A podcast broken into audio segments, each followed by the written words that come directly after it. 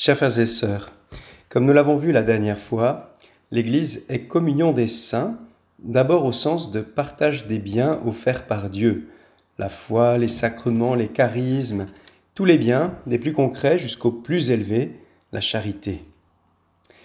La communion à tous ces biens ne peut manquer d'être aussi une communion des personnes.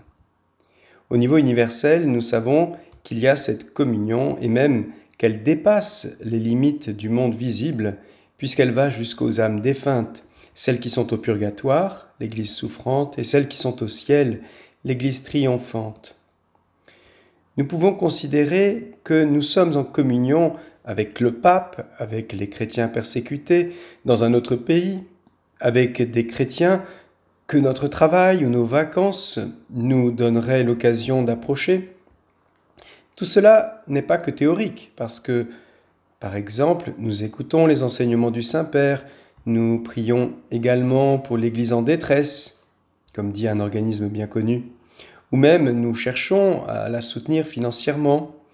Nous participons à la messe du dimanche lors de nos voyages, même lorsque nous ne comprenons pas la langue utilisée.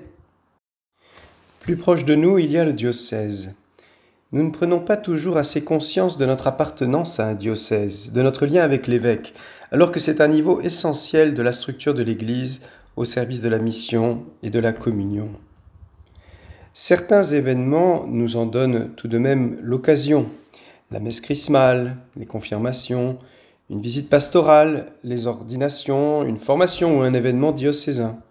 Le denier de l'Église manifeste concrètement cette appartenance et notre responsabilité vis-à-vis de ce niveau de communion ecclésiale. Mais pour la plupart des fidèles, c'est sans doute la paroisse qui est le niveau auquel ils pensent naturellement. La messe dominicale est au cœur de la vie chrétienne et se vit le plus souvent en paroisse. Il y a aussi tous les services que la paroisse peut apporter à chacun, qui sont autant de lieux d'engagement pour les uns et les autres. Se mettre ainsi au service dans la paroisse, selon le quatrième essentiel, est un moyen très puissant de grandir et de vivre concrètement une vie, plus communautaire. Cependant, il faut reconnaître que lorsque la paroisse est grande, ce qui est le cas chez nous, beaucoup de chrétiens, en ne participant à ce niveau qu'à la messe dominicale, ne font pas vraiment d'expérience communautaire. Est-ce que la paroisse n'est pas assez accueillante? Est-ce que ce sont ces personnes qui ne demandent rien de plus que la messe? Quelles que soient les réponses à ces questions, il se trouve de toute façon qu'on ne peut pas avoir de vie communautaire quand la communauté rassemble par exemple plus de 1000 personnes.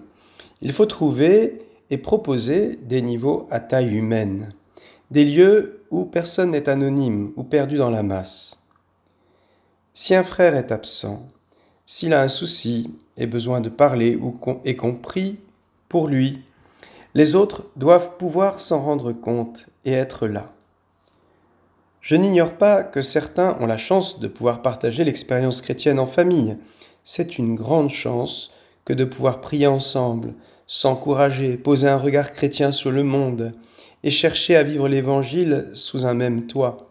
Mais ce n'est pas donné à tout le monde. Et même pour cela, il y a un grand bénéfice à s'ouvrir à d'autres frères et sœurs.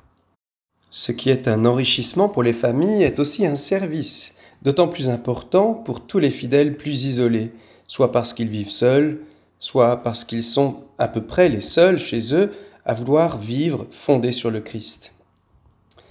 Cette vie fraternelle à taille humaine est un des éléments précieux des cellules. En leur sein, comme ailleurs, dans ce que peut proposer la paroisse, il est très souhaitable que nous soyons toujours attentifs à la qualité des relations interpersonnelles et à la place de chacun. Ces relations sont faites de rencontres, d'échanges gratuits, de services, de collaboration, de prières partagées, parfois aussi de corrections ou de débats, pourvu que l'amour soit la règle qui nous guide tous. À ceci tous reconnaîtront que vous êtes mes disciples si vous avez de l'amour les uns pour les autres, nous dit le Seigneur. En repensant au psaume 132, je demande à Dieu de vous bénir.